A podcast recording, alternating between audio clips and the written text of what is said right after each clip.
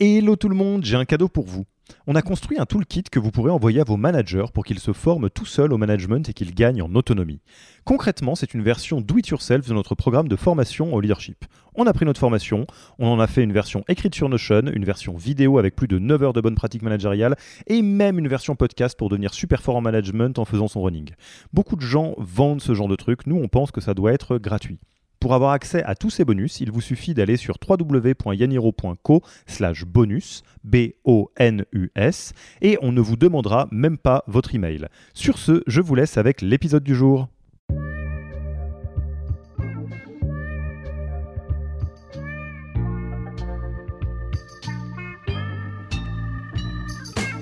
Bonjour et bienvenue dans le podcast du Human Factor.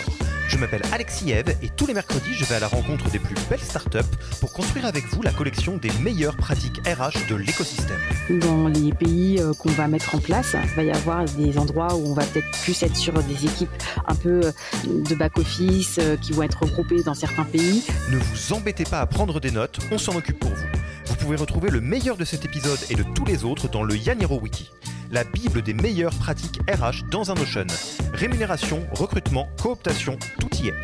Pour découvrir le Yaniro Wiki, allez tout simplement sur www.yaniro.co/wiki et ajoutez la page en favori pour la voir sous la main quand vous en aurez besoin. Pour l'heure, je vous laisse avec l'invité d'aujourd'hui et vous souhaite une bonne écoute. Bonjour Laura, comment vas-tu? Bonjour Alexis, ça va bien et toi?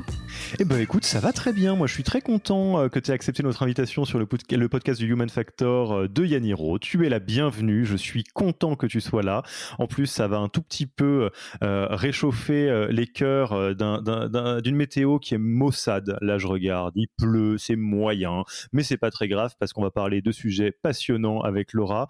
Et avant qu'on se, jette à l'eau sur le sujet et sur Regat et toi-même, je dois dire, c'est une petite petit, préambule que euh, bah, je suis content qu'on aborde ce sujet. Vous, vous, le savez, si vous avez lancé euh, l'épisode, vous savez de quoi on va parler. C'est un sujet qui est compliqué. On voulait attendre de trouver, j'allais dire, euh, le bon alignement de planètes et je pense qu'on l'a trouvé avec Laura et Regat. Donc un grand merci de, nous rejoindre là-dessus. Merci à toi de m'accueillir.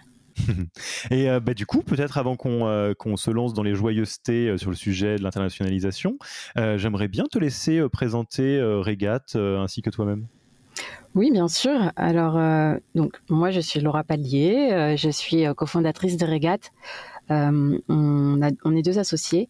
avant de monter Régate, j'ai eu une, vie de, de financière. J'ai été chez KPMG en audit et en conseil pendant, pendant sept ans. Puis après, j'ai été directrice financière de Meljet, qui était une une start-up euh, dans l'emailing euh, où j'étais en charge de la partie financière et la partie RH euh, pendant cinq ans.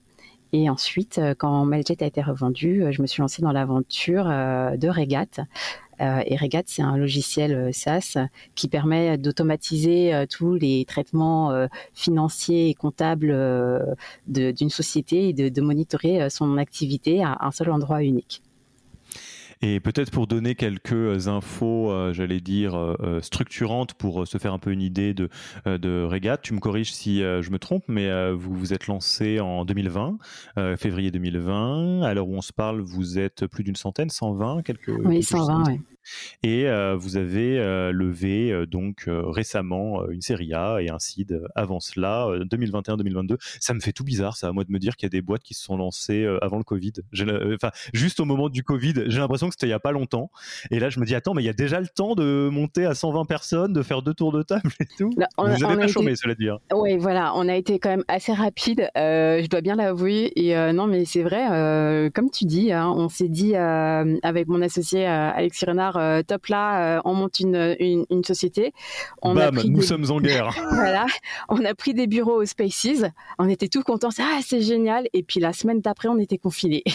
Donc on, a gardé nos bureaux tout vides et, euh, et, on a travaillé, mais, mais finalement ça nous a beaucoup aidé parce que finalement on a, on a travaillé toute la création du produit quand toute l'économie était était à l'arrêt.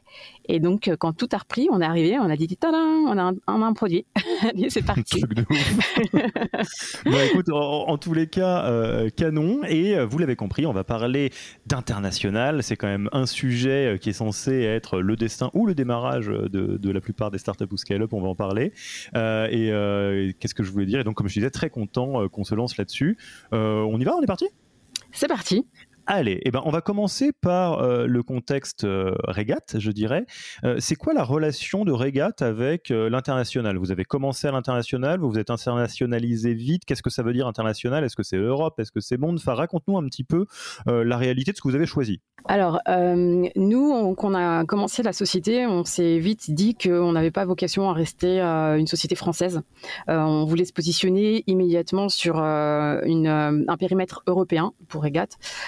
Donc du coup, on a commencé à, chercher des financements avec des fonds, euh, ben, des fonds français, mais des fonds avec une coloration internationale. Donc les premiers fonds qui sont rentrés chez nous, c'est un fonds franco-italien, et euh, le deuxième fonds qui est rentré chez nous, c'est un fonds américain. Et le pitch qu'on a mis euh, en place, c'est euh, Regat. Euh, nous, on fait pas la comptabilité, on est sur toute la surface de la de la, finance, et donc en fait, on va se concentrer sur le transactionnel qui n'embarque pas tout, tout l'aspect réglementaire, et on va pouvoir dupliquer le modèle facilement sur tous les pays parce que nous, on va pas embarquer tout l'aspect réglementaire de chacun des pays. Et donc du coup, euh, on a commencé à travailler sur Regat, euh, comme on l'a dit au tout début, il y a trois ans. Euh, mais là, on a décidé cette année, en début 2023, de commencer l'Espagne assez rapidement parce qu'on pense que effectivement, pour avoir cette, cet ADN international, il faut pas rester trop longtemps sur un seul marché. Il faut vite faire rentrer de nouveaux marchés dans d'autres pays pour pouvoir tout de suite prendre en considération tous les aspects spécifiques liés aux produits qui doivent être pris en compte et aussi dans la culture d'entreprise, euh, tout de suite euh, amener les gens à penser international. Donc euh, nous, on a des équipes qui sont un peu disséminées. On a des équipes en France, on a des équipes en Bulgarie. là, on commence du coup à recruter des équipes en Espagne. Et, et donc, très rapidement, il a fallu insister sur la vocation de Régate à devenir internationale. Après, de par ma précédente expérience euh, en tant que directrice financière chez euh, Meljet, on avait également une société qui était très internationale. Quand je suis rentrée chez Meljet, c'était une société qui était à 90% de chiffre d'affaires en France. Quand je suis partie de chez Meljet cinq ans plus tard, il nous restait 30% de chiffre d'affaires en France et le reste, c'était dans des filiales étrangères. Donc on avait six filiales étrangères qui étaient principalement basé en Europe, euh, Angleterre, Espagne, Allemagne, euh, Pays-Bas, mais on avait également des, filiales US euh, et Canada. Donc c'était une joyeuse bande à devoir gérer. donc voilà, les questions de l'international, c'est quelque chose que, que, je vis déjà depuis plusieurs années et avec lesquelles je suis maintenant assez familière, que ce soit en tout début de parcours ou en maturité un petit peu plus avancée. Et euh, on va euh, évidemment euh, piocher, si tu en es d'accord, dans l'intégralité de tes expériences pour aborder ce sujet. Donc juste pour replacer, ce que je comprends en fait, c'est Mailjet, on a eu affaire à une internationalisation euh, donc marché français, puis ouverture jusqu'à avoir euh, un morcellement du, euh, CA qui passe de 90% France à quelque chose qui est plus réparti sur différents pays. et entre autres choses, ça t'a donné envie, ça vous a donné envie avec ton associé de démarrer une boîte qui, en tout cas dans la philosophie, est Europe First, ce qui en termes de staff va faire que vous avez des équipes en Bulgarie, que vous ouvrez l'Espagne rapidement et que vous avez dans votre board des financements qui ne sont pas que français. Exactement. Exactement. Ok. Et euh, du coup, on va parler, euh, on pourrait parler de, l'internationalisation sous beaucoup de prismes. Euh, le prisme très business, très marché, on pourrait faire beaucoup de choses. la notion de, scaling d'un point de vue business plan, quasiment. là, on va vraiment le centrer sur la dimension people. Donc, sur, sur Regat, on va pouvoir parler d'intentions que vous portez ou de bonnes pratiques que vous avez mis en place day one, en, en, préparant justement quelque chose qui est très européen. Mailjet, on pourra parler de ce que tu as vu qui fonctionne et de ce qu'a vu euh, qui ne euh, qui fonctionne et ce qui n'a pas fonctionné. Bien sûr. Il y a des choses qui fonctionnent pas bizarrement. et, peut-être pour parler un peu de, l'importance de la thématique de ce point de vue euh, people. comment tu le décrirais, notamment parce que tu l'as déjà vécu? Pourquoi c'est important? Parce que économiquement, on le comprend bien, mais pourquoi c'est important de se pencher à l'internationalisation et d'en faire un chantier? Et, pourquoi c'est dur en fait? Alors pourquoi c'est important? Parce que euh, en fait, il va y avoir, euh, d'un point de vue people, on est d'accord, euh, il va y avoir différents types de situations dans les pays euh, qu'on va mettre en place. Il va y avoir des endroits où on va peut-être plus être sur des équipes un peu euh, de back-office euh, qui vont être regroupées dans certains pays, donc avec beaucoup de personnes. On va être sur des situations parfois où on va faire plutôt de l'initiation de marché, donc en général des équipes plutôt restreintes, focalisées sur du marketing, de commercial, avec très peu de personnes au début dans l'intention de vérifier si le marché fonctionne et s'étendre. Et en fait, ce tournant euh, de l'internationalisation, il va permettre de valider le modèle de la société et c'est important du coup d'un point de vue people de réussir à sélectionner les bonnes personnes, euh, ce qui va être très difficile en termes de profil, et euh, d'arriver à les fidéliser parce que ça c'est pareil, c'est encore un, très très gros enjeu du démarrage dans certains pays et, et à ne pas se retrouver dans des situations qui sont très classiques, qui arrivent tout le temps, euh, du sentiment de ce qu'on appelle du left side, de la personne mise à part, qui se sent un peu euh, exclue, et d'avoir l'impression que tout se passe au centre, le cœur euh, du, réacteur va se passer dans, dans, le siège, et, par contre, toutes les autres filiales vont se dire, ah bah, nous, on est au courant de rien, on ne sait pas ce qui se passe, etc. Donc voilà, c'est un peu réussir à établir la bonne dynamique pour que derrière, on arrive à délivrer le plan qu'on s'est donné euh, en termes de développement international. Et, en termes, euh, alors moitié retour d'expérience euh, de, des expérimentations que vous avez fait avec Mailjet, moitié intuition ou chose que tu as vu dans différentes boîtes, dans des collègues entrepreneurs comment on peut observer euh, que euh, que ça prend un mauvais euh, un mauvais tournant, que ça tourne au vinaigre en fait cette affaire-là? Parce que je, vais me jeter un petit peu à l'eau, hein, moi je vais mouiller la chemise. Mon expérience de l'internationalisation, notamment l'internationalisation qui arrive en cours de route, ce qui est un peu le modèle classique, c'est que ça se passe pas bien. C'est que c'est et je vais pas jeter la pierre, c'est parce que c'est très dur, comme tu le disais. c'est très très difficile. Et effectivement, tu as donné un des effets qui peut commencer à, à, montrer que ça tourne au vinaigre, à savoir le sentiment de, de, de, se sentir satellite, exclu, isolé, ce qui fait perdre la motivation. peut y avoir des problèmes de casting. T'en as parlé aussi, de dire bon bah voilà, on ouvre un pays, on prend quelqu'un et en fait on monitor peut-être pas assez, donc la personne est peut-être en plus d'être isolée, pas forcément la meilleure pour le job. toi, qu'est-ce que tu as vu qui est des marques euh, de euh, ça se passe pas comme il faudrait l'internationalisation? Alors, il y a plusieurs marqueurs. Juste avant de partir sur les marqueurs, il y aurait une troisième, un troisième problème qui peut se poser aussi, c'est un problème de management euh, pour donner les bonnes directions de ce qu'il faut faire dans le, pays en question. Et le management à distance, c'est pas toujours aisé non plus. sur les marqueurs qu'on peut voir, on va dire qu'au début, ça va être relativement diffus parce que, bien évidemment, une situation, elle n'est pas mauvaise du jour au lendemain. Ça se fait progressivement. Euh, donc, déjà sur les histoires de casting parce que finalement c'est la première chose qui va se passer c'est qu'on va arriver dans un pays on va recruter des personnes et en fait on va rechercher des profils qui sont très difficiles à trouver qui sont des profils qui sont à la fois entrepreneurs à la fois commercial qui vont arriver sur un pays où personne connaît la marque qui doivent tout faire ils sont hyper doueurs et à la fois il faut qu'ils aient aussi une vision stratégique pour bien comprendre les enjeux du marché et faire qu'on adapte le discours pour que ça fonctionne. Donc en fait c'est un peu le mouton à cinq pattes c'est des franchisés en fait qui vont chercher c'est clair et, et et en fait, ça, c'est très compliqué. Et quand on va réussir à trouver quelqu'un, cette personne, après, elle va être responsable aussi de ce qu'elle est l'équipe là-bas, donc de recruter derrière.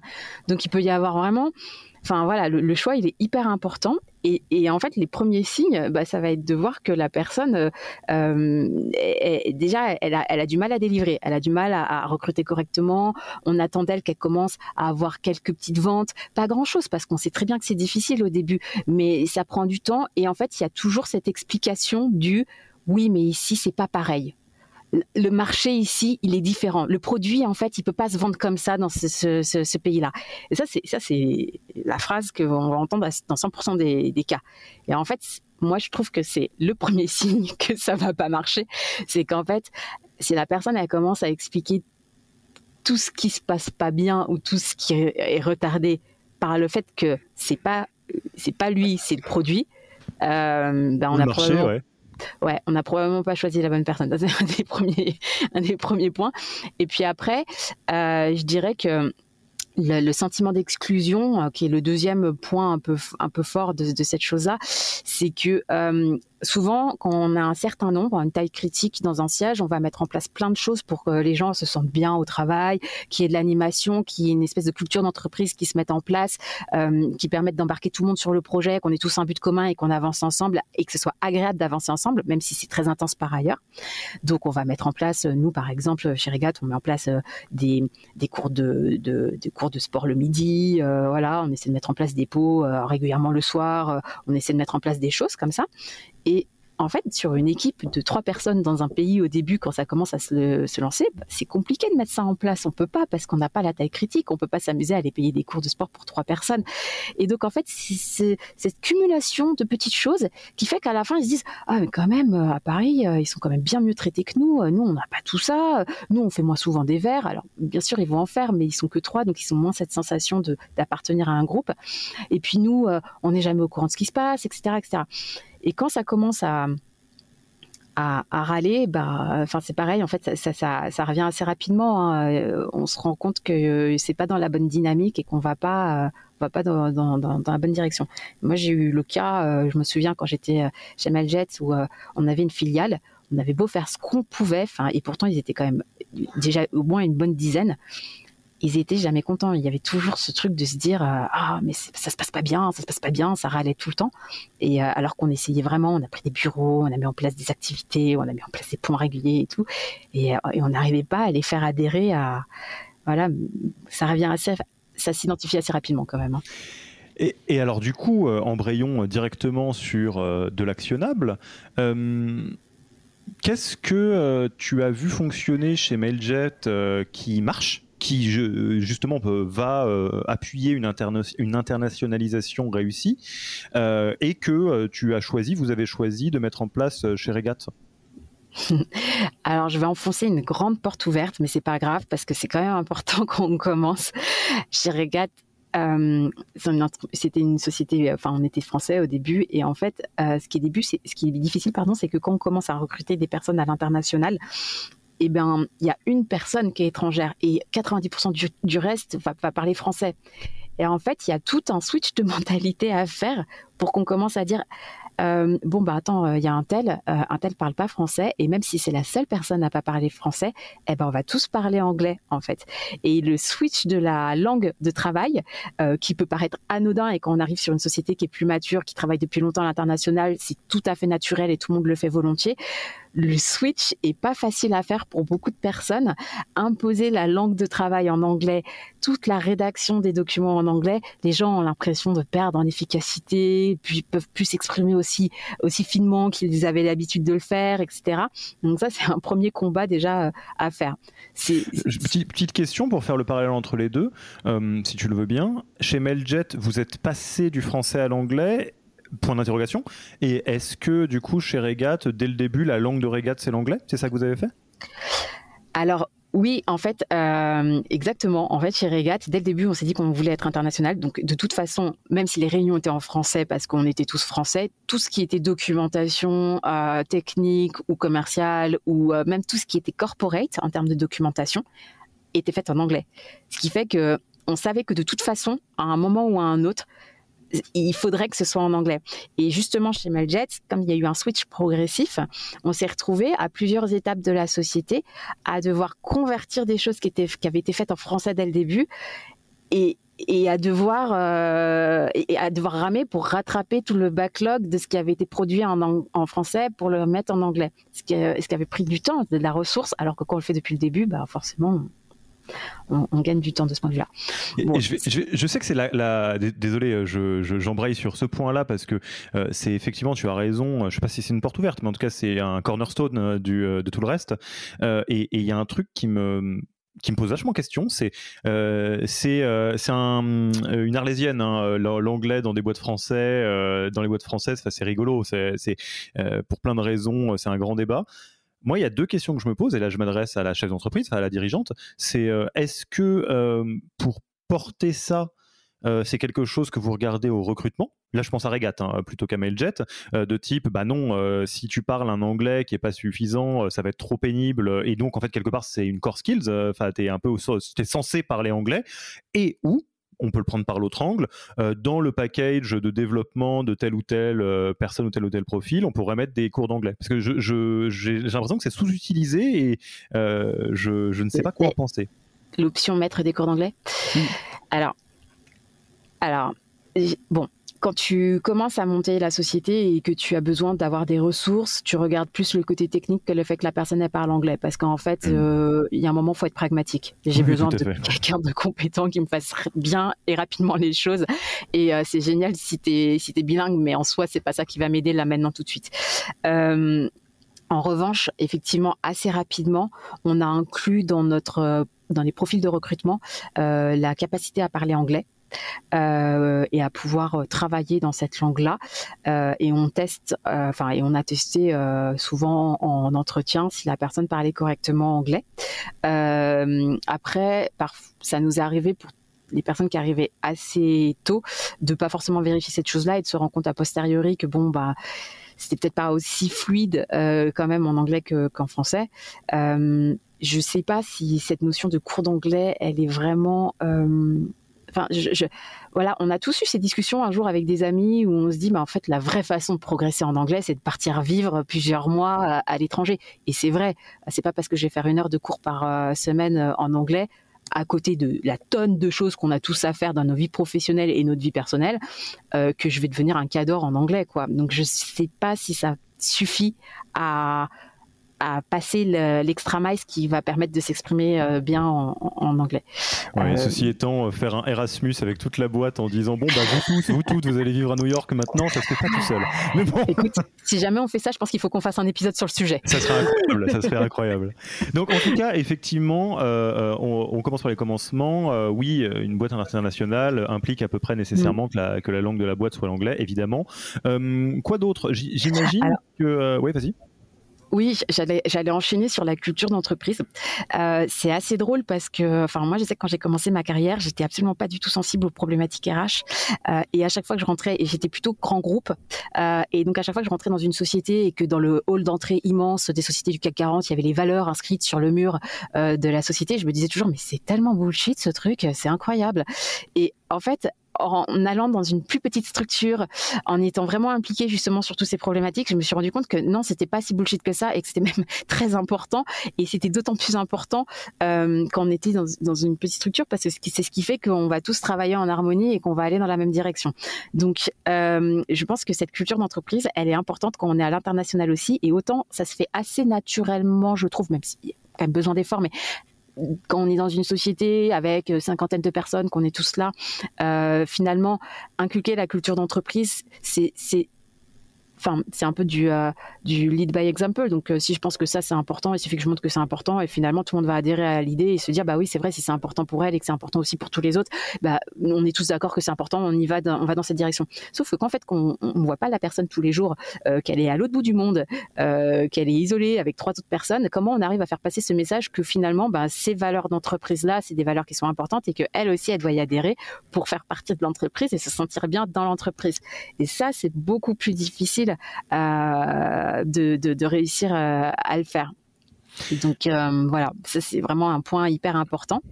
Et ça, peut-être pour. Vas-y, vas-y, Laura, excuse-moi. Ouais, non, mais j'imagine que tu allais enchaîner sur les leviers actionnables, donc je te laisse, vas-y, faire le lancement sur. Et comment tu as fait et comment tu as fait, Laura? Effectivement, c'est magnifique. écoute, ça n'a pas été simple. Et là, je vais plutôt parler de mon expérience Meljet que mon expérience Regat, puisque on a, fait plus de tests chez Meljet. Là, euh, on s'est rendu compte que du coup, euh, il y avait besoin que déjà les gens se voient.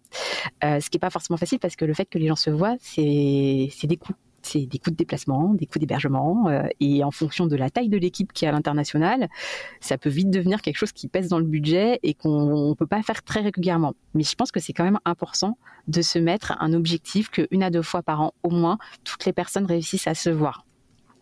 Donc ça, on, l'a fait et on l'a fait d'une façon générale toute l'entreprise, mais aussi par équipe. Donc il y a des séminaires deux fois par, par an de chacune des équipes pour se réunir ensemble et, et faire des des, bah, des team building, mais également enfin travailler ensemble sur des thématiques qui étaient d'actualité pour la société, mais physiquement. et ensuite, on s'est rendu compte que c'était pas assez, qu'il y avait des gens qui avaient toujours l'impression que ouais bon ils sont là de l'autre côté, ils sont loin, on les voit pas tant que ça, etc. Et donc on a commencé à réfléchir sur ce qu'on pouvait faire, mais à distance. Et on a mis en place des instants de socialisation à distance. Alors euh, après le Covid, euh, on a tous entendu parler euh, des cafés, des after-work à distance, etc. bon, nous c'était avant Covid, donc on n'avait pas tout ce, retour-là. Mais nous, ce qu'on a fait, c'était un peu différent. C'était un système de, de jeu. Ça a vachement bien marché. En fait, tous les mois, euh, ou même toutes les deux semaines, je ne sais plus exactement la fréquence, on avait une équipe de designers et les designers faisaient un design spécial qu'on imprimait sur des t-shirts et on faisait un tirage au sort de, sur toute la société euh, d'une quinzaine de t-shirts. Euh, et donc on appelait ça le t-shirt contest. Et donc à chaque fois, tout le monde se connectait on présentait le nouveau design et là il y avait toutes les personnes qui avaient gagné les différents euh, les, t-shirts qui étaient nommés et tout. Et en fait on s'est aperçu que c'était un jeu que les gens finalement commençaient à apprécier. Tout le monde voulait être tiré au sort puis surtout quand il y avait un design qui sortait qui était canon tout le monde était là ah moi j'échange tel truc contre euh, ce t-shirt euh, je veux cette édition là mais comme c'était des éditions limitées à chaque fois et donc en fait il commençait à avoir un espèce de marché noir du t-shirt chez Manjet de moi je veux celui avec le chat qui fait Mao Jets et donc, euh, voilà. la bonne pratique des drops de Supreme. Et, franchement, ça a marché, mais du tonnerre. Et les gens, ils étaient hyper motivés. Et moi, au début, j'y croyais pas trop. Je te oh, quand même, et tout, un t-shirt, on s'en fiche tous, quoi. Et non, en fait, ça devenu vraiment un rendez-vous. Et puis on a on a rajouté le fait que bah, les équipes après pouvaient se prendre une petite bière dans la cuisine. Euh, euh, voilà, c'est un moment un peu de. Alors bien sûr, là pour le coup, c'était plus avec les gens qui étaient à distance, mais ce moment où tout le monde se, se regroupait autour de sa caméra, tout le monde se réunissait, réunissait pardon et faisait les annonces, ça ça a très très bien marché. Alors moi, je, merci pour ces, partages. Je note euh, euh, deux euh, deux grands principes en fait qui sont déclinables. le premier, tu me dis si tu es d'accord, évidemment, c'est toi qui as eu l'expérience. mais le premier, c'est d'avoir des politiques globales. Euh, typiquement, le fait de parler anglais, ça veut dire que c'est global. Tout le monde parle anglais. Parce que si on fait pas ça, ça veut dire que ça va parler français, espagnol et bulgare. Euh, et forcément, ça crée un morcellement euh, d'office. Ça, ne peut pas créer un sentiment d'appartenance. ce qui va dans le même sens, c'est donc d'avoir une culture qui est très forte. Et je, te, rejoins. Effectivement, il y a un truc qui est assez drôle d'ailleurs, c'est que je ne sais pas du tout si, ça, si c'est connecté ou pas, mais tu as beaucoup de boîtes qui sont euh, franco-françaises qui peuvent avoir des valeurs euh, un peu bullshit, comme on le disait, ou en tout cas ressenties comme bullshit, où tu vas dans, dans, le, euh, dans le hall, il y a marqué bienveillance, innovation et je sais pas trop quoi. Par exemple. Et à l'inverse, il y a beaucoup de boîtes américaines et donc internationales by design qui ont des valeurs qui sont en fait des leadership principles qui sont hyper forts. Euh, je pense aux leadership principles de, euh, de Amazon. Ils sont très connus. On en pense qu'on en veut. C'est la culture Amazon. Elle est clivante, évidemment. Euh, mais en tout cas, c'est pas des blagues, quoi. C'est juste des, des, principes de vie commune. On se dit, bah, chez nous, on fait ça. Et ça, évidemment, chez nous, qu'on soit bulgare, espagnol ou, français. Et, sur cette culture d'entreprise, tu le retrouves d'ailleurs de façon très forte au moment du recrutement. Enfin, moi, je pense que je, je, me suis rendu compte de l'importance. et ça, c'est pareil. Quand j'étais DAF, j'en avais pas encore saisi vraiment l'importance, mais je le perçois plus en tant que dirigeante d'entreprise, l'importance de faire passer les valeurs de la société au moment du recrutement pour s'assurer que la personne qui est en face de toi va matcher avec et qu'on est bien aligné. Parce que quand elles sont pas bullshit et que c'est vraiment une réalité quotidienne, euh, bah, je pense que c'est quand même euh, c'est là où ça commence quoi, s'assurer qu'on recrute des personnes qui sont alignées avec ces valeurs là et, oui, tout à et fait. qui vont aller dans la même direction. Quoi. Bah pour éviter le sentiment d'exclusion, euh, vérifier qu'on a bien quelque chose qui nous lie euh, tous ensemble euh, sur, autour d'une même culture ou une même vision. Et, et l'autre point que tu, as, que tu soulignais, qui est absolument crucial et qui recoupe aussi la notion de, de travail à distance, c'est le, la connexion entre les gens se fait toujours à échelle du temps passé ensemble. ça, c'est un, truc, bon, on pourrait en parler, mais quand on forme des managers chez Yaniro, il y a un truc qui revient tout le temps, c'est on leur dit le, le, le, le 101, le, le, tout début, le 101, c'est de développer du relationnel avec vos direct reports et vous développez du, du relationnel en passant du temps avec, parce que sinon ils vous suivront pas. et ça, c'est un tout petit peu pareil dans l'international. C'est les équipes se sentiront isolées si elles le sont. À l'inverse, si elles ne sont pas isolées parce qu'il y a du temps qui est créé pour passer ensemble, du temps formel ou informel, donc on fait à la fois des t-shirts contest et à la fois des, euh, des hein, potentiellement, euh, ça va euh, forcément limiter ça. Point important que tu disais en, creux et que je veux souligner fortement, ça, ça s'anime ça ça s'organise. C'est-à-dire que le, si vous ne le faites pas, là, on peut imaginer le t-shirt contest où mine de rien, il y a du boulot. Hein. Il y a des gens qui travaillent pour faire ça bah si on fait pas ça et en se disant ouais mais non mais ils vont ils vont bien se parler sur Slack ou par mail et tout non non ils se parleront pas ah, non. c'est sûr. C'est sûr. Et, euh, et, je rajouterais à ça quelque chose que j'ai pas dit, mais qui est que euh, quand on va sur une dimension internationale, euh, enfin, je l'ai dit à moitié, mais ça a un coût. Et en fait, ce coût, il doit être pris en compte. Il faut pas se dire que ah non, c'est trop cher, donc je vais jamais me déplacer et aller voir les équipes qui sont dans tel pays. Ben non, en fait, si on a ouvert ce pays, il faut prendre en considération que de toute façon, ce sera nécessaire et ça doit être inclus dans le plan. Et euh, c'est pas, euh, on va diminuer les déplacements. Non, c'est si on ouvre un pays, bah il y a des déplacements qui sont nécessaires, qui sont nécessaires pour que tout le monde travaille bien ensemble. Et, euh, et, donc il faut, il faut le prévoir quoi. C'est pas optionnel. Alors, nouveau chapitre sur l'internationalisation réussie, la communication et le partage d'informations, parce que ça, c'est pas facile. Euh, c'est une bonne manière de se prendre les pieds dans le tapis. Encore une fois, on juge personne, surtout si vous galérez euh, au moment où vous nous écoutez. On sait que c'est très difficile. Mais qu'est-ce que tu as vu euh, qui, sont des bonnes pratiques actionnables pour que ça se passe le mieux possible? Alors euh, là encore, euh, on s'est rendu compte. Alors les bonnes pratiques, elles sont différentes en fonction de la maturité de la boîte. Là, je vais parler de Regat et ensuite je parlerai de Mailjet, qui est une étape d'avancement un petit peu plus euh, mature. Chez Regat, on a commencé et on s'est vite aperçu que plus on grossissait et plus les gens, du coup, enfin, c'est facile de savoir ce que tout le monde fait quand on est cinq dans la société et qu'on travaille tous dans le même bureau. Donc voilà, il n'y a pas de problème, on est tous au courant de qui se passe et on va tous dans la même direction, pas de problème. Quand on commence à être 20, euh, 30 et qu'il y en a une partie qui est pas forcément au bureau, qui travaille en remote, etc. Bon, bah là, on commence à se dire ah, il y a des choses qui se passent. Ah bon, on a fait ça, je n'étais pas au courant. C'est plus difficile. Il y a plus ce partage naturel de l'information qui se fait euh, parce qu'on est tous ensemble. Et alors quand on est 100, j'en parle pas, et 120 encore moins. Donc euh, nous, assez rapidement, en fait, on a mis en place les weekly. Donc les weekly, c'est des, des événements qu'on a progressivement rendu obligatoires. Au début, ils n'étaient pas obligatoires, mais maintenant ils sont obligatoires, euh, auxquels toute la société, mais toute la société, peu importe le poste de la, de la personne, doit se connecter et pendant laquelle ça dure une demi-heure maximum, ça peut durer moins. Chaque manager va prendre la parole, cinq minutes. L'idée, c'est pas de venir euh, abreuver les gens euh, d'une tonne d'informations. C'est vraiment de dire, ben voilà, moi cette semaine, aujourd'hui, ce qu'on a fait dans l'équipe, c'était ça, ça, ça, c'est ça nos challenges et euh, on en est là. Et chaque manager prend cinq minutes et explique ce qu'il fait.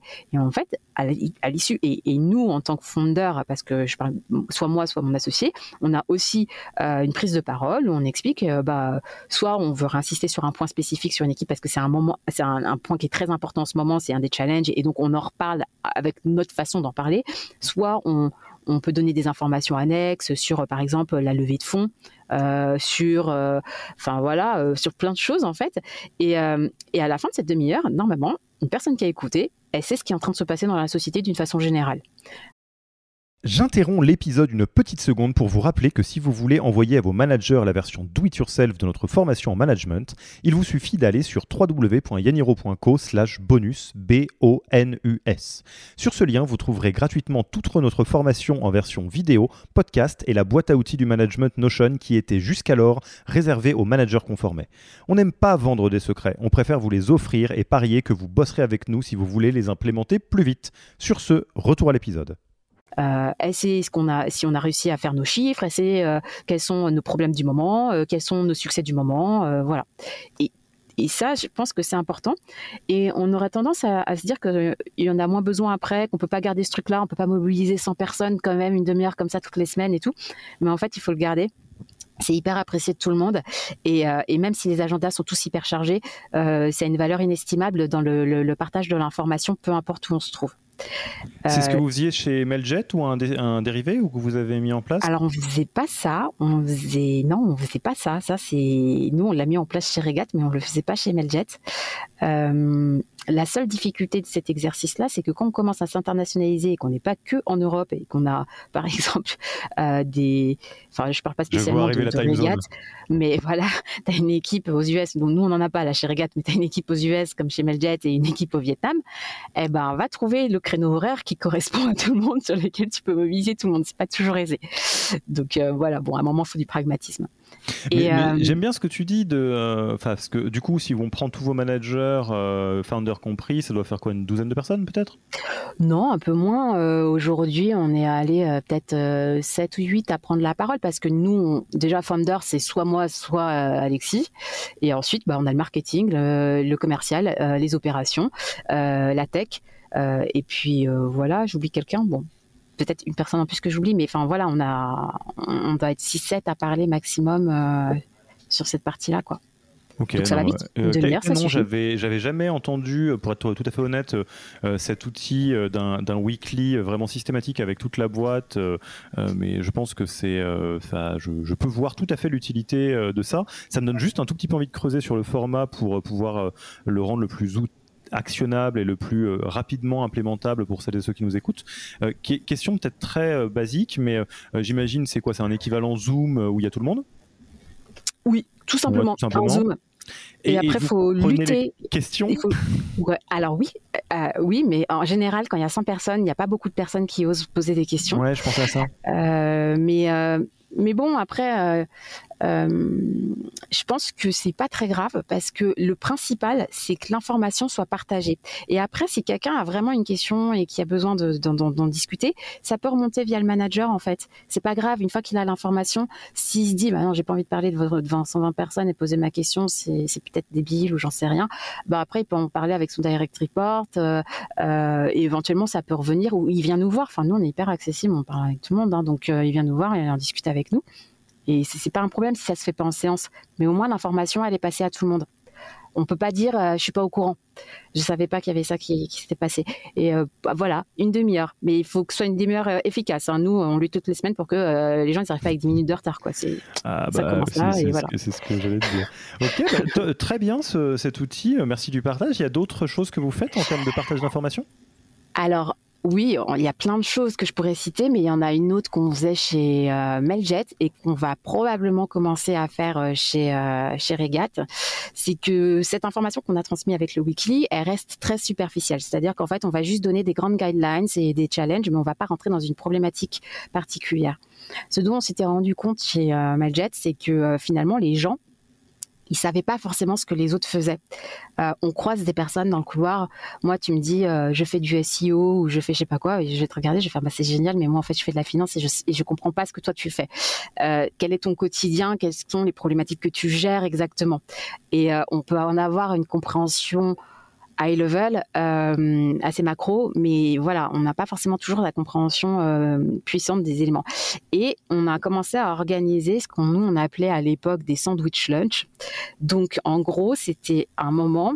Donc pareil, c'est toujours compliqué quand on a des fuseaux horaires complètement opposés, mais en tout cas, on essayait de le faire dans le plus pour que ça puisse fonctionner. Parfois, on changeait pour que ce soit pas toujours les mêmes pays qui puissent euh, se, connecter.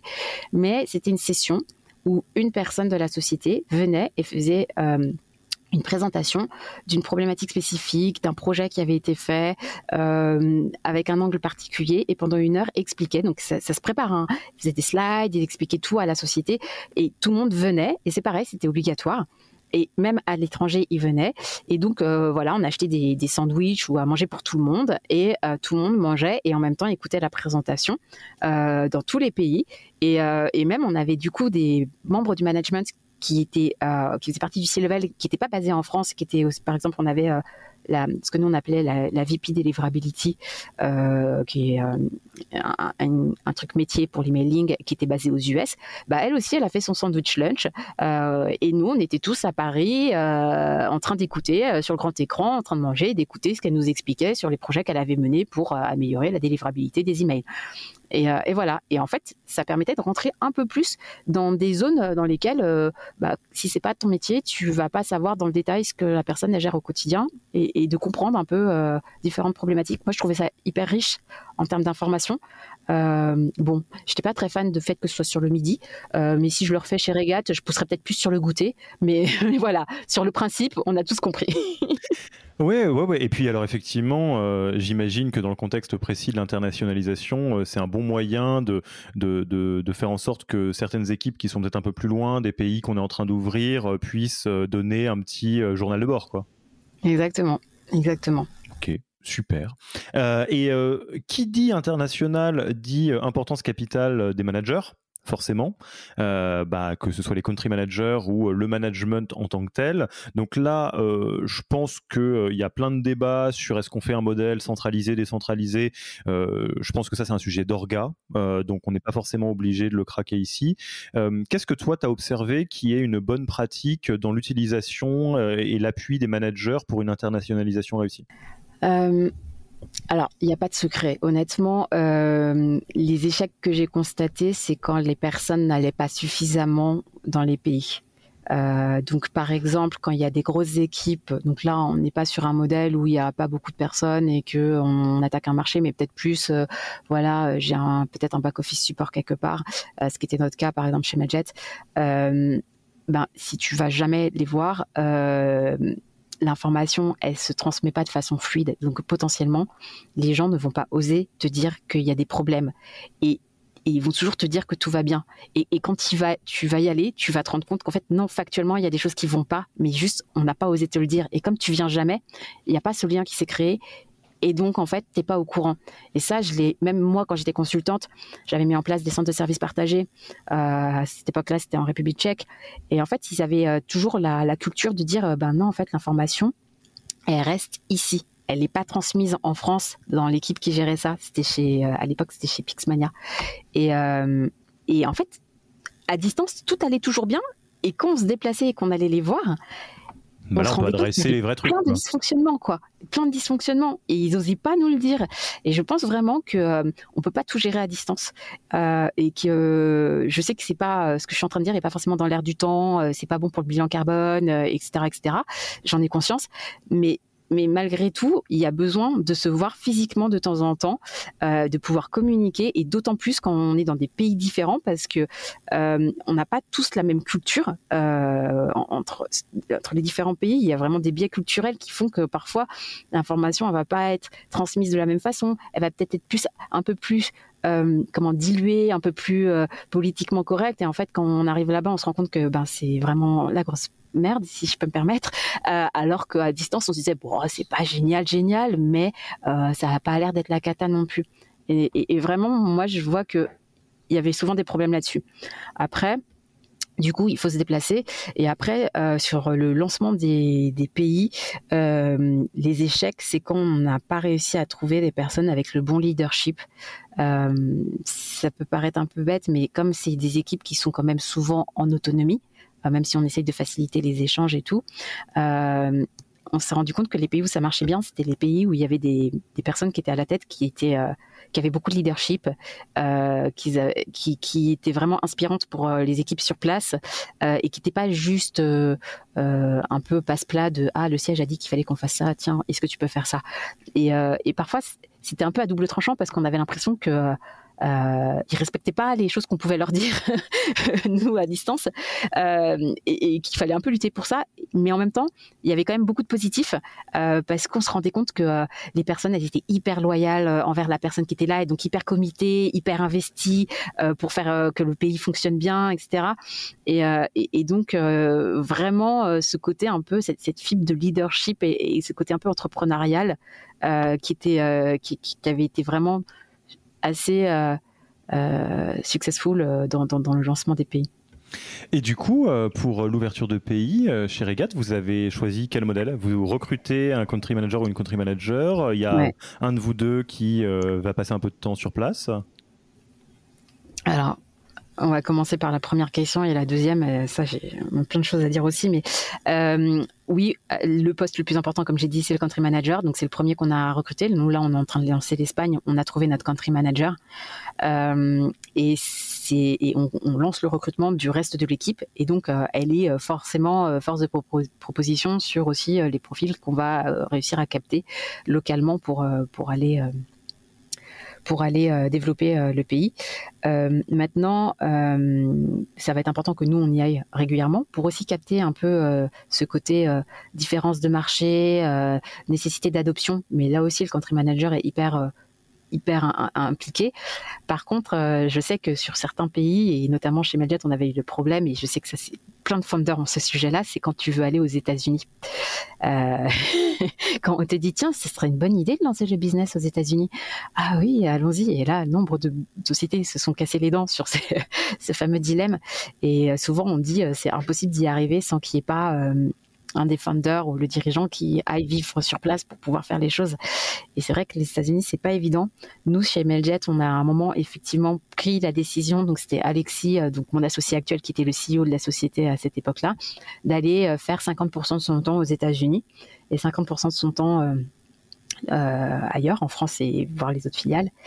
Et ça, c'est hyper impactant d'un point de vue personnel, c'est hyper fatigant aussi euh, parce que se déplacer comme ça sans arrêt, euh, avoir les jet lag et compagnie, euh, voilà. Et c'est pas évident. Mais nous, on a vraiment noté une différence quand il a commencé à faire ça. C'est là qu'on a vu le business a commencé à prendre. Parce qu'en fait, il y a des décisions de management, la capacité à voir si une personne peut délivrer, que tu constates un peu au quotidien avec des échanges informels et des et, voilà et que tu vas pas forcément voir sur une réunion euh, en Zoom à distance. Euh, et, vraiment, ça a changé la donne. Euh, il y a des gens qui faisaient un peu illusion à distance, bah, qui sont pas conduits partir parce qu'on s'est rendu compte que non, ça, ça, le faisait pas. Et, ça a été aussi plus facile de convaincre sur place pour recruter les personnes que les gens se sont dit ah bah il y a le founder donc c'est une priorité pour eux donc en fait ils vont vraiment mettre les moyens pour que ça, fonctionne. Euh, et, voilà, mais moi je trouve que c'est très très impactant pour euh, la personne et pour sa vie euh, de, de partir vivre comme ça à l'étranger. Je, oui, c'est pas neutre. Hein. C'est vrai que, alors, on va bien se garder de vous dire, euh, oui, il faut faire ci, il faut faire ça. Vous avez vu, il y a plusieurs options. On peut essayer de trouver euh, un ou une très bonne, très bon euh, country manager, se reposer dessus. Les États-Unis, c'est vrai qu'il y a quand même plutôt un track record de ça se passe mieux quand c'est un des founders, une des founders qui va. Euh, mais bon, il n'y a pas d'absolu non plus. En tous les cas, euh, l'importance du casting de qui est en train de, de, dérouler la roadmap du pays euh, est absolument fondamentale d'un point de vue managérial. Et après ça, oui, il va falloir de toute façon y passer une petite tête de temps en temps. Enfin, en tous les cas, créer de la proximité. Je vais, pas, comme toi, je vais pas ouvrir le débat euh, sur l'empreinte carbone, notamment parce que là, je vais faire un petit pas chassé. Euh, je pense à toutes les boîtes qui fonctionnent en asynchrone euh, et avec une culture de l'écrit très forte, donc où c'est encore une culture qui est différente. Euh, mais en tout cas, je pense que ce sur quoi on peut être 100% d'accord, c'est l'importance d'avoir une proximité très forte avec ces équipes, quelle que soit la nature de la proximité dans la votre culture de boîte. Alors, on, ne peut pas ne pas ouvrir ce chapitre-là, euh, ça serait, ça serait, dommage. Mais euh, qu'est-ce que euh, tu relèves comme piège à éviter, comme choses sur lesquelles vous avez peut-être déjà un peu essuyé les plâtres, des choses que tu aurais fait différemment, soit dans l'aventure Mailjet, soit dans l'aventure effectivement Régate. donc, qu'est-ce que tu peux nous dire un peu dans ce chapitre-là? Euh, ce qui n'est pas évident, c'est qu'on n'est pas tous spécialistes de tous les pays. Donc en fait, il y a des choses qui sont réglementaires et ça, c'est assez facile de le respecter parce qu'on va aller prendre euh, tel expert comptable en local qui va s'assurer que tout l'aspect paye, déclaratif et compagnie est euh, légal et qu'on respecte bien tous les éléments. Puis après, il y a ce qui n'est pas réglementaire et qui, qui relève plus de la pratique la pratique locale et je me suis aperçue que ben forcément, on est tous un peu euh, auto-centrés. Donc, ce qu'on connaît nous semble être la norme. Euh, euh, et, donc, du coup, on se dit, bah, si ça fonctionne comme ça ici, ça fonctionne comme ça là-bas. Et en fait, je me suis rendu compte au bout de, je sais pas, 3-4 ans où on avait mis, ouais, 3-4 ans où on avait mis en place l'Espagne, que euh, bah, en fait en Espagne euh, non il y a des horaires d'été. C'est des horaires euh, décalés c'est-à-dire qu'à partir d'une certaine période dans l'année ils vont commencer beaucoup plus tôt et partir beaucoup plus tôt du travail. Ou c'est dans l'autre sens je sais plus. Enfin peu importe. En tout cas il y a un changement. Et nous on a été hyper enfin c'est pas nous d'ailleurs, c'est moi. Faut assumer ses, faut assumer ses bêtises.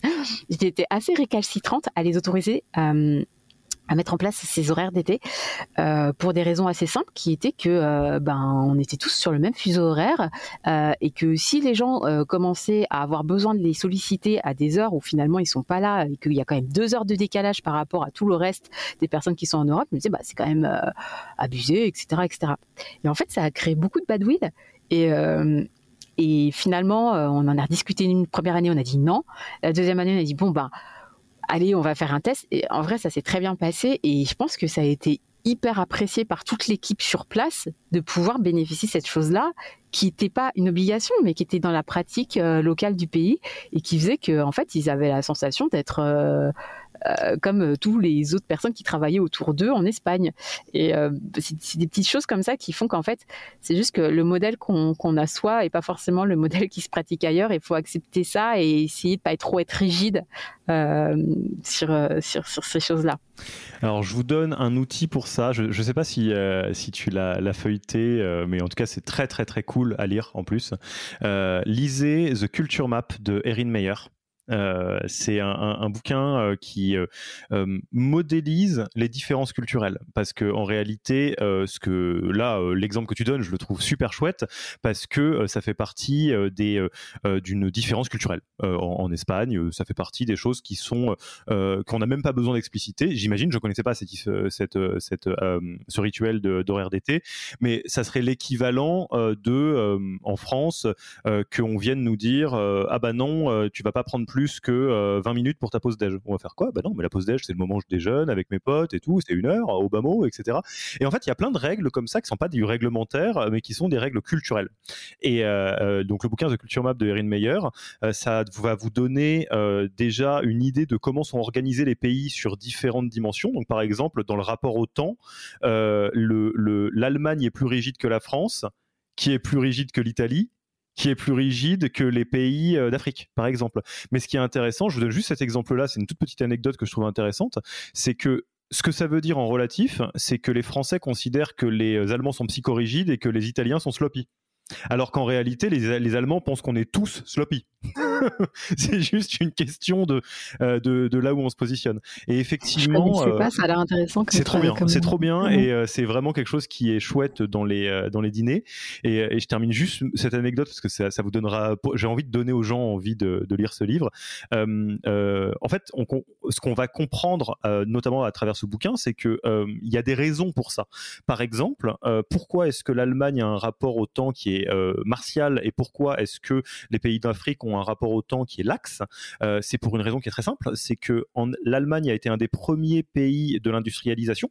Donc ça a été un des premiers pays avec lesquels le fait d'arriver à l'heure ou en retard avait un impact sur la production des usines.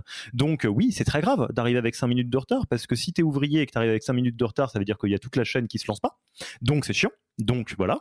Euh, et à l'inverse, dans les, les, pays de culture africaine, euh, il y a une instabilité qui est forte à beaucoup de niveaux, euh, à commencer par la météo. Euh, typiquement, ça peut tout à fait arriver qu'il y ait une route qui ne soit plus praticable parce qu'il y a eu un déluge. Euh, et dans ce cas-là, ça n'a aucun sens de dire on se retrouve demain 9h, on se retrouve demain quand j'arrive. Parce que euh, bon, bah, la route, elle sera comme elle sera. Et ce qui est très intéressant, c'est que quand on dézoome des habitudes culturelles, je prends l'exemple, c'est des exemples qui sont donnés dans le livre, ça donne des choses du genre, vu des yeux d'une culture africaine, ça n'a quand même aucun sens d'avoir un questionnaire pour un séminaire qui aura lieu dans trois mois qui te demandera au dîner si tu veux du poisson ou du poulet. C'est trop loin. c'est absurde. J'imagine que entre les différents pays euh, africains, il doit aussi y avoir. Absolument, bien sûr. J'ai fait quelque chose de dézoomé. L'Afrique n'est pas un pays, c'est un continent. C'est très large.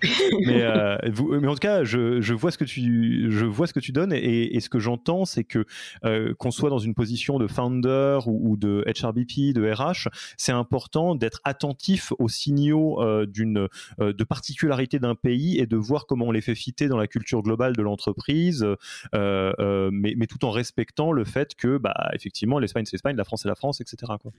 Ouais. Et après, dans les autres pièges euh, à éviter, nous, on, a, subi un aussi, toujours pareil chez Meljet, parce que bon, regarde, on est quand même encore assez jeune, et donc peut-être qu'on est en train de rentrer dans des pièges, mais je les ai pas encore identifiés.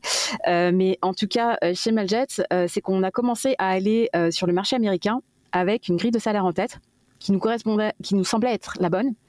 Et on s'est rendu compte qu'à New York, les salaires étaient délirants. Et on s'est dit bon bah ok, on va augmenter un peu, mais on va quand même pas non plus. Et en fait, euh, bah non, euh, tu peux pas avoir quelqu'un de bien si tu, n'as pas conscience du salaire qui est demandé sur le marché. Enfin, ça ne fonctionne pas. Et même si tu as l'impression de payer un bras euh, pour quelqu'un de normal, entre guillemets, parce que j'ai envie de dire que payer un bras, ok, mais pour quelqu'un d'exceptionnel, c'est encore mieux. Mais, mais voilà, enfin, faut le faire. Et, nous, on a perdu beaucoup de temps à cause de ça, parce qu'à chaque fois que tu fais un mauvais choix comme ça, Bon, alors aux US, heureusement, c'est pas comme en France. Enfin, J'allais dire, là j'ai l'impression complètement de, passer à droite en disant ça, mais c'est pas grave. Je, non pas que je sois de gauche non plus, mais j'allais dire, heureusement c'est pas comme en France parce que euh, quand on prend une mauvaise décision comme ça, bon bah la personne au, pire tu l'as attendue euh, deux semaines, un mois maximum, euh, elle arrive, tu te rends compte que tu t'es raté, tu dis bah non en fait nos chemins vont se séparer, je vais rechercher quelqu'un d'autre et bon finalement tu, tu perds pas non plus des masses de temps. En France quand tu prends des mauvaises décisions, tu attends trois mois au moins que la personne arrive, là tu regarde si elle fait le taf pendant deux mois, ça marche pas, ok, je relance un, recrutement, je repère trois mois, etc. Et en fait, tu peux vite te retrouver à avoir 7-8 euh, mois de retard sur ton, sur ton, sur ta roadmap dans un pays, juste parce que euh, t'as pas voulu mettre le bon prix pour la bonne personne parce que ça te semblait complètement décorrélé selon tes standards. Mais, mais, ça, c'est vrai que, enfin, je, peux tout à fait entendre que la première fois qu'on se dit, mais je vais quand même pas mettre 250K sur la table pour un dev. Bah si, parce que euh, si tu veux payer au marché, au marché, c'est ça. Et j'en profite juste euh, euh, donc pour faire un petit coucou à, à Virgile Ringard de Figures, parce que Figures, c'est un super outil pour benchmarker les salaires, notamment avec la variable pays ou la variable localisation, parce que même on pourrait dire qu'entre Paris et euh, euh, province, euh, il n'y a pas forcément systématiquement les mêmes salaires, mais en tout cas il y a des spécificités. ça dépend un petit peu des, métiers. Et Figures vous permet de faire un bench de ça précisément. donc de dire si je veux payer au marché dans tel pays, c'est à peu près tel multiplicateur que je dois faire sur le niveau de seniorité, etc. Mais oui, effectivement, enfin, je, celles et ceux qui nous écoutent le savent peut-être. je partage ma vie entre la France et la Suisse. Euh, la première fois qu'on paye un poulet à, 12 francs en Suisse euh, euh, alors qu'il est normal et que c'est juste parce qu'il a été travaillé par des salaires suisses, ça fait bizarre. Mais c'est comme ça, c'est le, contexte. Exactement. Ok, donc ouais, on fait attention au salaire et puis quelque part, j'imagine, tu l'as dit un petit peu tout à l'heure dans les off-site aussi, euh, faut adopter une position qui est froide et rationnelle et se dire je budgète mon pays en fait. Ah oui, oui, Tout simplement. Si je veux ouvrir les US, ça sera avec des salaires US quoi. Oui, enfin, bien sûr, tout le monde le fait de cette façon-là, mais en fait, on a toujours un peu ce frein quand on arrive et se dire, mais mon Dieu, c'est pas possible qu'il soit payé euh, deux fois le prix de quelqu'un en France, euh, ça n'a pas de sens. Et en fait, ben, il y a un moment, de toute façon, ouvrir un pays, c'est pour pour une société, c'est un budget tel. c'est vrai, c'est de la consommation de ressources, d'argent, enfin de, temps et d'argent. Et, et, donc, si on le fait, il faut pas le faire à moitié, quoi, parce que sinon, ça sert à rien. Autant pas le faire. Hmm. Et, peut-être euh, avant euh, d'atterrir sur, euh, sur cet épisode, c'est quoi les résultats de quand on met les choses en place bien? Parce que toi, tu as vu un avant-après Meljet, tu, vous avez mis en place des choses très bien chez Regat. c'est quoi, bah, quelque part, l'avant-après de, quelque chose, d'une bonne internationalisation? Je dirais que le résultat le plus probant, euh, ça va être quand euh, tes équipes sont là depuis un certain temps. Parce que tu t'aperçois que quand tu as du mal à hum, bien gérer ta filiale à l'étranger, tu vas bien évidemment avoir un turnover qui va être beaucoup plus, euh, beaucoup plus intense qu'ailleurs. Et forcément, du coup, des résultats dégradés aussi en termes d'atteinte d'objectifs parce que le turnover induit de l'inefficacité, de, du re-recrutement, du re-onboarding, du re-ceci, re-cela. et, donc en fait, ben le résultat de tout ça, et moi, il est vraiment très business oriented, c'est que tu as des personnes qui sont là depuis au moins trois ans, qui connaissent très bien le produit, qui très bien connaissent très bien le marché, et qui du coup vont bien réussir à, à, déployer la société dans ce pays-là, et qui sont là depuis un certain moment, qui prouvent qu'en fait ils se sentent bien dans la société et qu'ils se sentent bien avec leurs collègues. sinon, ils seraient partis. et, et c'est ça, enfin, in fine, euh, faire tout ça, c'est pas juste euh, parce qu'on veut tous devenir bons amis et, partir et boire des verres ensemble et tout. L'objectif de tout ça, on est dans une société, c'est que euh, le déploiement dans un nouveau pays fonctionne bien, qu'on atteigne nos objectifs et que tout le monde se sente bien pour travailler dans cette société-là, que ce soit épanouissant pour les personnes et pour la société.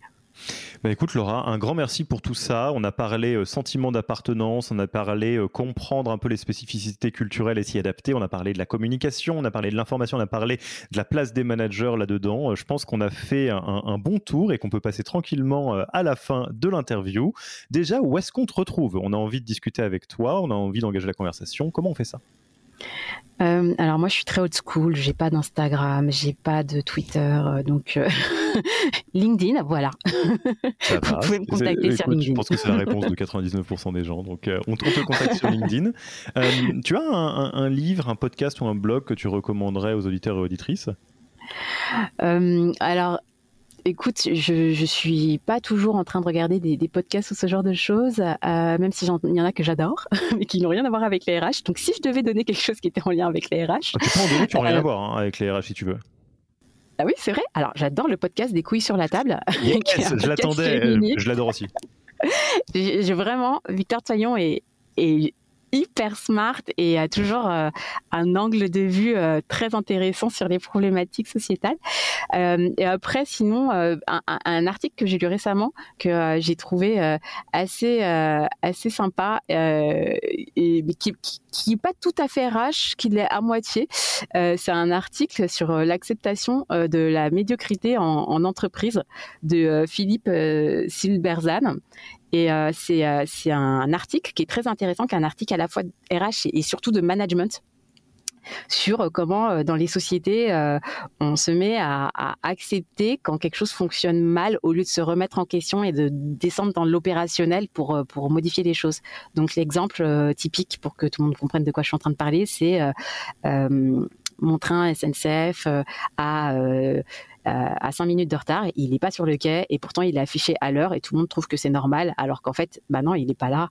Et, voilà, mais c'est tellement ancré dans les mentalités que mon train aura 5 minutes de retard qu'au final, bah, c'est ok, c'est la norme. Alors que non, bah, voilà, on devrait comprendre pourquoi il a 5 minutes de retard, améliorer les choses et tout. Et d'un point de vue managérial, c'est le, le courage de ne pas rester sur le niveau du dessus en se disant oui c'est vrai c'est pas facile mais on va contourner le truc etc c'est de se dire non non en fait on va mettre les mains dans l'opérationnel on va regarder pourquoi ça fonctionne pas et on va trouver une solution pour que ça fonctionne. On va pas contourner le sujet. Et c'est euh, justement l'explication de pourquoi certaines sociétés déclinent euh, à cause de l'absence de courage managérial et, voilà de l'acceptation de la médiocrité. Très intéressant comme article. excusez-moi d'avance de faire durer cet épisode un tout petit peu plus longtemps que ça pourrait, mais je ne résiste pas à l'envie de vous donner euh, une autre petite anecdote franco-suisse, parce que tu me parles de, de ça. Il y a un truc que j'ai découvert en Suisse que je trouve à proprement hallucinant, euh, c'est les voies d'arrivée des trains en Suisse sont connues six mois à l'avance. C'est-à-dire que euh, si vous avez un train là en juillet, on saura qu'il sera voie 2 parce que on le sait. Et c'est marrant, bon, il s'avère que je, connais des gens qui travaillent à la SNCF qui m'avaient dit ouais mais non mais c'est pas possible. Euh, bah, bah, si apparemment pour certaines ça, personnes. Ça doit se retrouver dans le mapping culturel dont tu parlais tout à, l'heure. Euh. oui, c'est une culture spécifique euh, la Suisse. Mais évidemment, même si ça n'a rien à voir avec les, les, sujets RH, ça a à voir avec les sujets humains. écoutez les couilles sur la table, à plus forte raison si vous êtes comme moi, on va dire très éloigné au quotidien de ces sujets-là, parce que bah, moi je suis homme blanc cis genre hétéro euh, et effectivement comprendre. Et on peut être homme blanc cisgenre hétéro et féministe. Donc oui, absolument. Euh, mais ce que, je, ce que, je, voulais juste dire pour un petit témoignage personnel, euh, c'est que je trouve ça très éclairant et très très très très bien expliqué par Victoire pour comprendre des choses que je ne vis pas au quotidien et qui sont donc peut-être bah, plus plus cryptiques pour moi et qui le sont beaucoup moins grâce à Victoire. Donc merci Victoire. Écoutez les couilles sur la table. Et enfin, est-ce que tu as quelqu'un que tu aimerais inviter sur ce podcast podcast pour que je le reçoive, lui passer le micro et le casque pour un futur épisode euh, écoute, moi j'ai travaillé avec, euh, j'ai recruté chez Meljet euh, une personne qui s'appelle Caroline Lopez, qui était donc la responsable RH chez Meljet. Et cette personne est incroyablement compétente, elle a un potentiel de dingue et en fait elle est très vite montée sur tous les sujets. Et aujourd'hui elle est la DRH de Preto.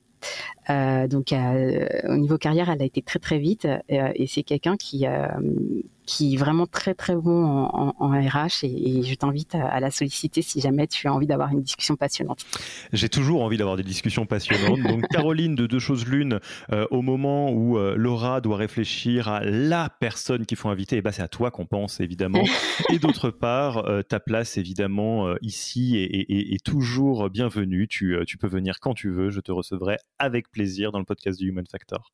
Laura, c'était un plaisir. Merci d'avoir pris ce, ce gros sujet de l'international euh, et euh, de nous en avoir euh, parlé. Et puis moi, il me reste plus qu'à te dire merci pour ton temps. À très vite et puis à la prochaine. À très vite, merci. Merci d'avoir écouté cet épisode. Pour mettre en place tout ce que vous venez d'apprendre, n'oubliez pas de vous connecter sur le Yaniro Wiki. Allez tout simplement sur www.yaniro.co/wiki et ajoutez la page en favori pour la voir sous la main quand vous en aurez besoin. Et à mercredi prochain pour un nouvel épisode. Merci d'avoir écouté cet épisode. Petit rappel, si ce n'est pas encore fait, pour accéder à notre formation en management dans sa version gratuite, il vous suffit d'aller sur www.yaniro.co bonus, B-O-N-U-S. Vous y trouverez gratuitement toute notre formation en version vidéo podcast et la boîte à outils des meilleures pratiques du management dans un Notion récapitulatif. Et on ne vous demandera même pas votre email.